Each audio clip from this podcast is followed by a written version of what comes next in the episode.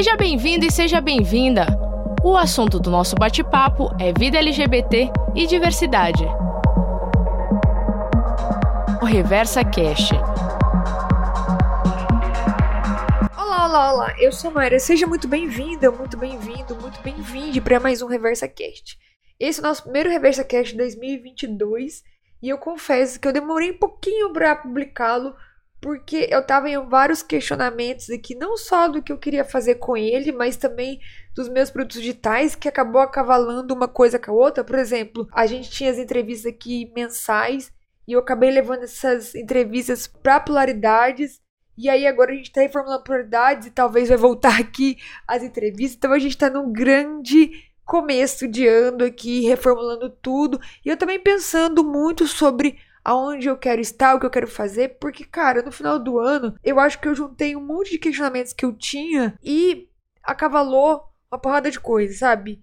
E as coisas vieram em um furacão de outras questões. A melhor coisa que eu investi em 2021 foi em terapia, porque se eu tivesse terapia em 2021 e a minha terapeuta segurando a barra comigo com várias coisas que estavam acontecendo ao mesmo tempo e ao mesmo tempo tudo parando, então vai dando uma sensação maior de desespero, de não conseguir resolver as coisas. Nossa, foi um sufoco, cara. Eu acho que eu nunca passei um final de ano tão pesado na questão de problemas emocionais e que muitas vezes depende de terceiros e não necessariamente de mim. 2021, claro, não foi um ano fácil, principalmente agora que a gente tá em pandemia, né? Mas eu acho que o finalzinho foi a cereja do bolo que eu precisava para ter um final de ano merda. Mas vamos recomeçar o ano, vamos recomeçar tudo de novo. A gente tá vivendo aí no Big Brother, né, 22, que já começou no primeiro dia com várias falas racistas. A gente teve também alguns dias atrás a Folha publicando matéria racista. E aí é muito louco, porque a gente, se parar pra pensar, é uma coisa que eu tinha falado até no Instagram. Ela faz de propósito. Por quê? Porque ela tem do lado aqueles caras negacionistas mesmo e do outro a galera de diversidade. Então ela vai ganhar dos dois jeitos. Ela vai ganhar com um clique do negacionista e vai ganhar com um clique da galera que é pró-diversidade, que vai lá ler e vai compartilhar essa visão.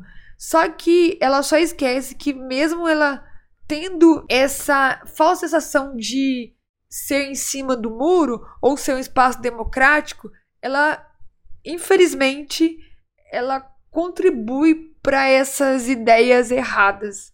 Porque, primeiro, que é impossível qualquer jornalista, qualquer veículo ser imparcial. Na faculdade de jornalismo mesmo, a gente já é levado a ser ensinado que a partir do momento que você escolhe publicar uma informação e não escolhe publicar uma outra, a partir do momento que você é, dá um ângulo para uma reportagem, mesmo você vendo os dois lados da moeda, mesmo você tendo depoimento dos dois lados, você está sendo parcial. É impossível o jornalismo ser imparcial. E a gente sabe que a Folha também apoiou esse desgoverno e continua apoiando de uma certa forma. Não é novidade nenhuma que ela tenha esses vieses aí conservadores, pagando de um veículo mais esquerdista, mais diverso, pró-evolução da sociedade e por aí vai.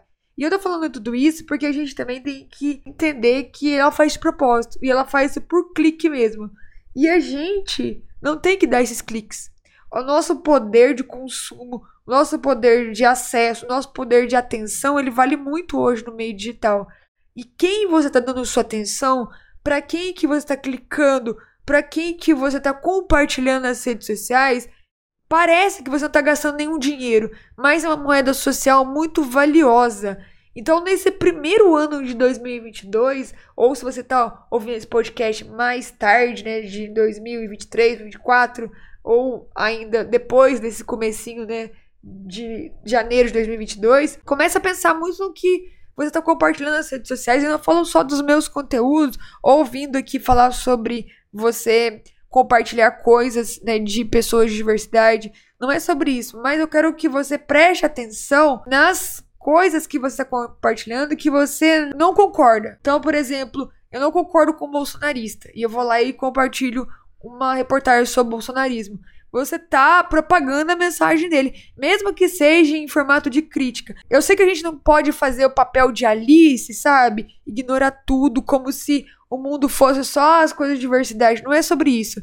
mas é sobre escolher exatamente o que vai compartilhar, escolher como você pode reverter isso ao seu favor, o como é que você pode extrair insights, debates, levar as pessoas questionarem ali e até levar conversas relevantes sobre aquele tema. Cuidado muito com o que você fala, o que você compartilha, com quem você compartilha as coisas. Eu falo online e offline, porque isso, infelizmente, ainda propaga mensagem preconceituosa. Um dos formatos para a gente romper o preconceito é trazer vieses e trazer insights diferentes para a galera sobre aquele tema. Pense aí no como você está usando suas redes e o seu espaço de poder, porque você às vezes acha que você não tem muita relevância, porque você não é influenciador digital, porque você não tem milhões de seguidores. E cara, se você compartilha uma informação com uma pessoa e você tem o poder de impactar aquela pessoa, você já está exercendo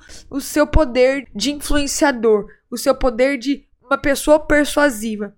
Então você não precisa de milhões de seguidores para modificar o seu entorno. Você não precisa de milhões de seguidores para você fazer uma revolução, digamos assim. E você não precisa de milhões de seguidores para você não se achar um influenciador. Então essa é a mensagem do primeiro podcast de 2022. Vamos junto, vamos lá, que a gente tem muita coisa pra gente fazer nesse ano. Um abraço, até mais, tchau, tchau.